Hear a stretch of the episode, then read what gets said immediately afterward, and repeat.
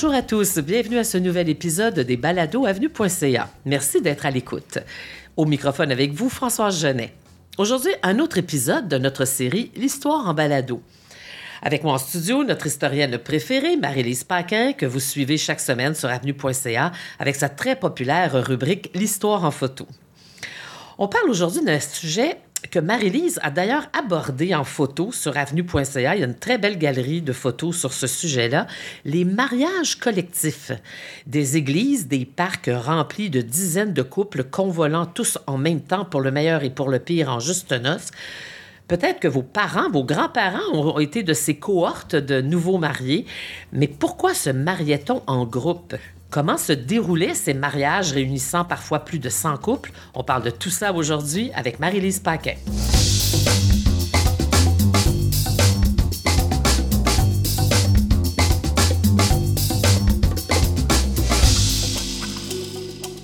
Avant de nous lancer dans le sujet du jour, je vous rappelle qu'Avenue.ca est une initiative du réseau FADOC et que nous enregistrons au studio du Montréal Cowork.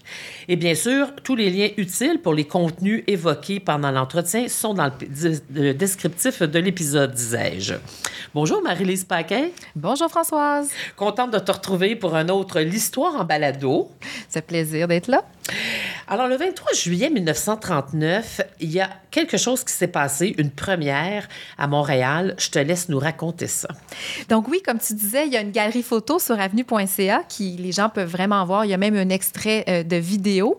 C'est un énorme mariage collectif de la jeunesse ouvrière catholique qui réunissait 105 couples le 23 juillet 1939. Et c'est vraiment intéressant de la, la visionner, la petite vidéo. Alors, allez-y. En voyant la date, plusieurs pensent que les gens se en masse pour éviter d'aller à, la Seconde Guerre mondiale. On voit l'année, donc il y a beaucoup de gens qui ont commenté en disant Ah, c'est en raison de la guerre. Mais finalement, c'était pas ça. Euh, la Seconde Guerre mondiale va commencer plus tard, en septembre, et la véritable course au mariage va avoir lieu l'été suivant, en 1940. Donc, ce fameux mariage collectif-là, du 23 juillet 1939, c'est vraiment une initiative de euh, la jeunesse ouvrière catholique ou la JOC, qu'on va peut-être dire la JOC ou les jocistes, hein, on les appelait les jocistes, les militants.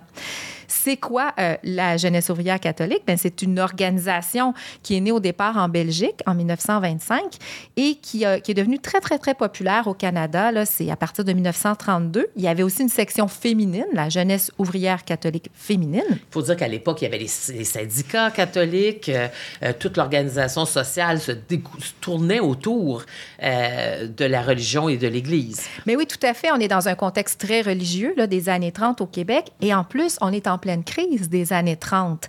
Donc, il n'y a pas beaucoup de services sociaux pour venir en aide là, aux ouvriers et à la jeunesse.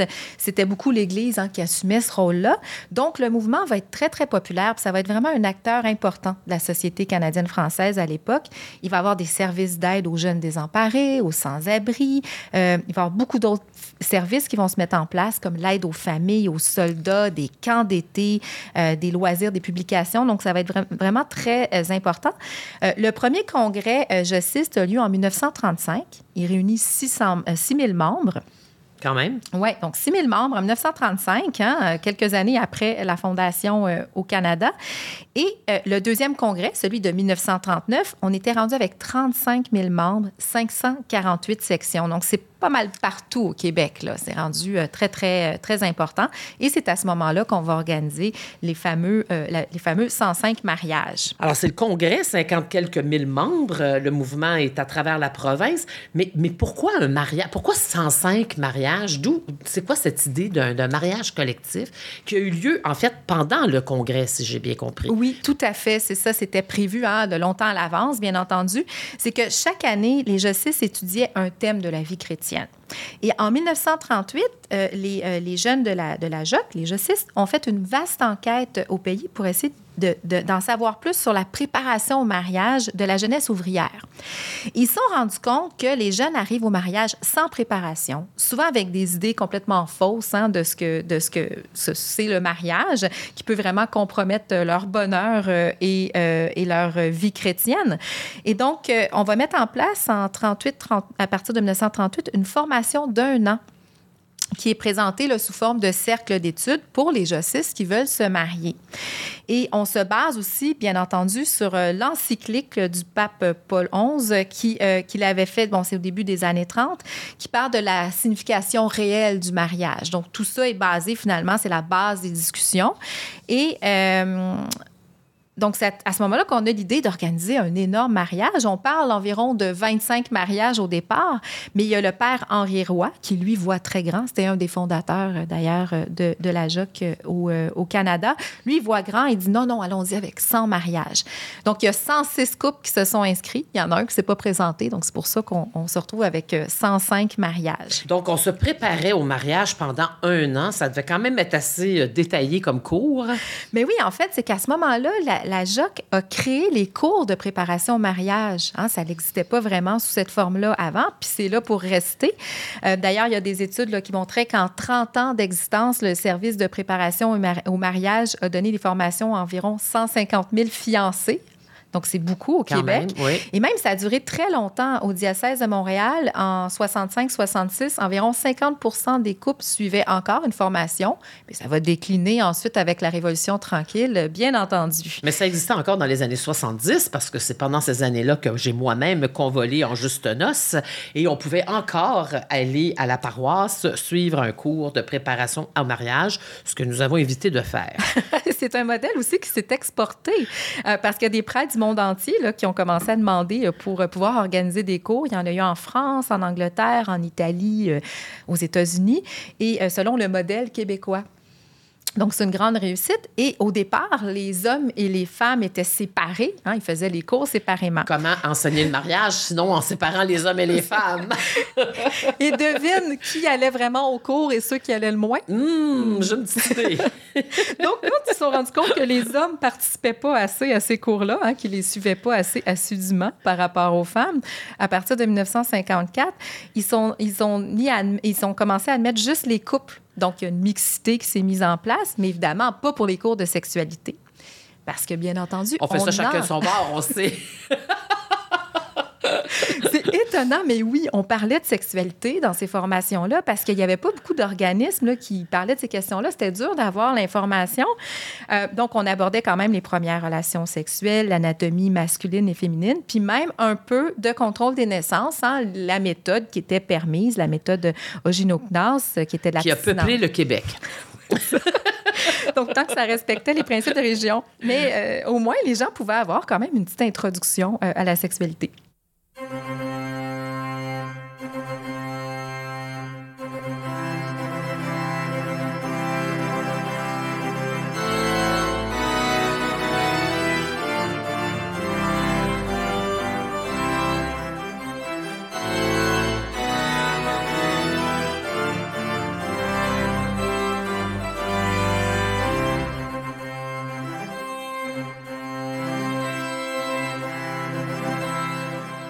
On vient d'entendre la très belle marche nuptiale, euh, ce fameux euh, rituel de l'entrée de la mariée euh, à l'église, mais, mais on organise ça comment, un mariage de 105 couples? C'est déjà, de la, hein, c'est déjà du sport, un couple. Mais oui, tout à fait. Bien, déjà, il faut trouver un endroit assez grand comme la basilique Notre-Dame était, c'est la plus grande église, mais elle n'est même pas assez grande pour, euh, pour accueillir euh, tous les témoins et les invités.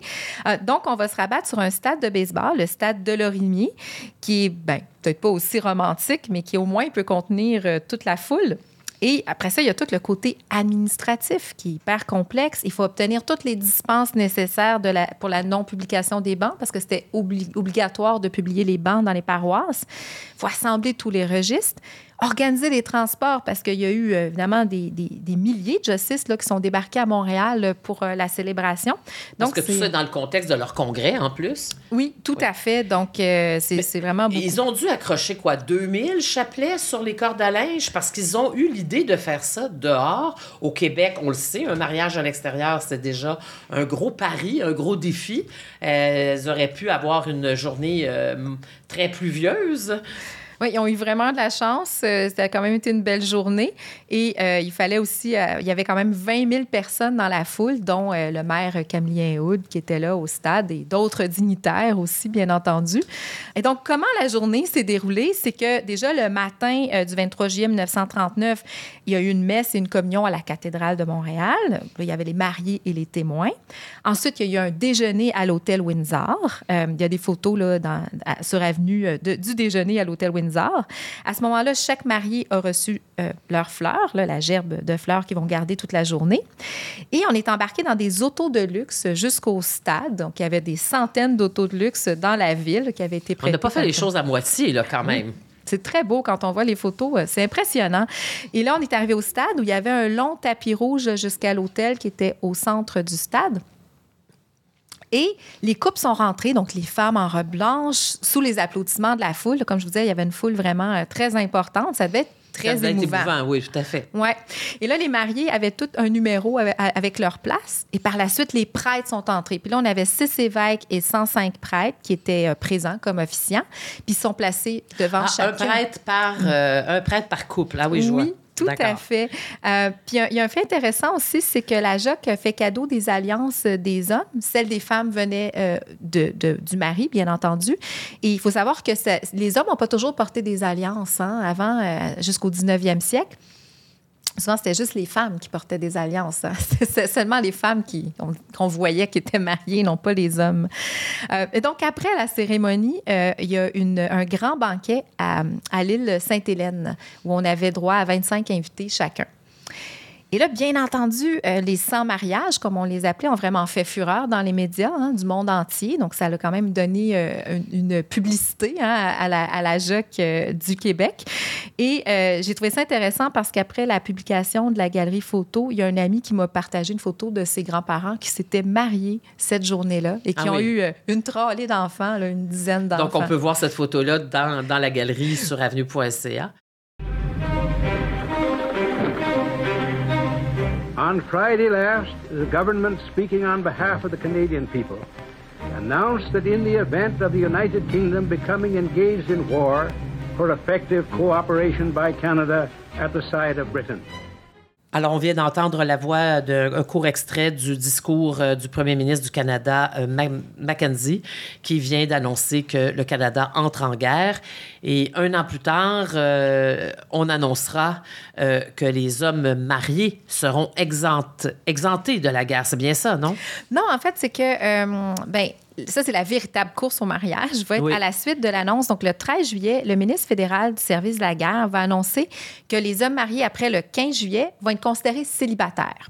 Donc, c'est pas c'est pas une conscription, c'est pas obligatoire, mais il y a une rumeur qui se répand parce que les gens savent que les premiers appelés sous les armes, ce sont généralement les célibataires. Donc, ceux qui seront mariés en date du 15 juillet avant le 15 juillet seront euh, euh, considérés mariés, alors qu'après le 15 juillet. Ah, donc, c'est là qu'a été la course. Oui, tout à ah, fait. Et c'est une espèce d'appel à, la mobilisation. Hein. Donc, en fait, c'est un enregistrement pour l'entraînement militaire et non pas une conscription. C'est ça l'appel que fait euh, le ministre à ce moment-là.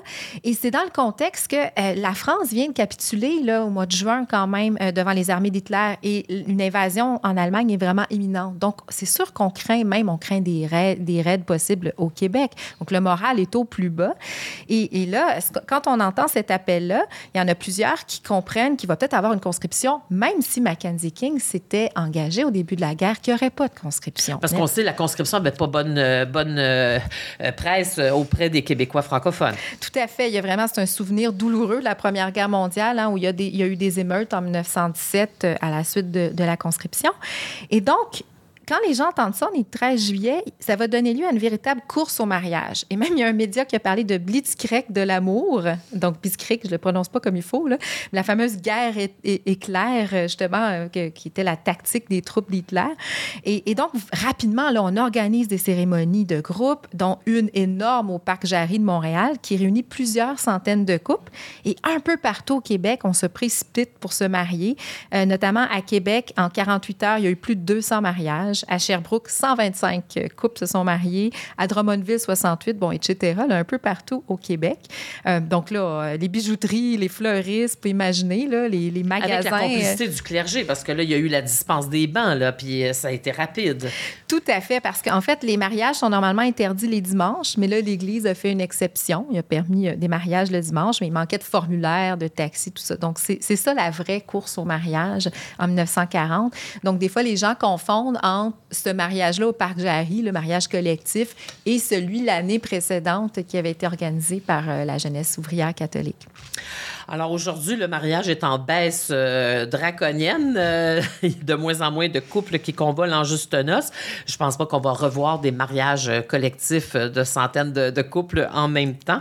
Mais ça a été intéressant de voir cette page de notre histoire. Et, comme je le disais, il y a peut-être parmi nos auteurs que vous avez des grands-parents ou des parents qui ont vécu ce, moment euh, historique. Je vous rappelle que la galerie de photos euh, ainsi que le, le, lien pour voir le film euh, sur le mariage collectif de 1939 sont sur avenue.ca dans la rubrique L'histoire en photo que vous pouvez voir chaque semaine. Merci Marie-Lise Paquet pour ce beau survol et euh, merci à vous d'avoir été à l'écoute. Euh, merci à la réalisation technique et moi je vous dis à la prochaine.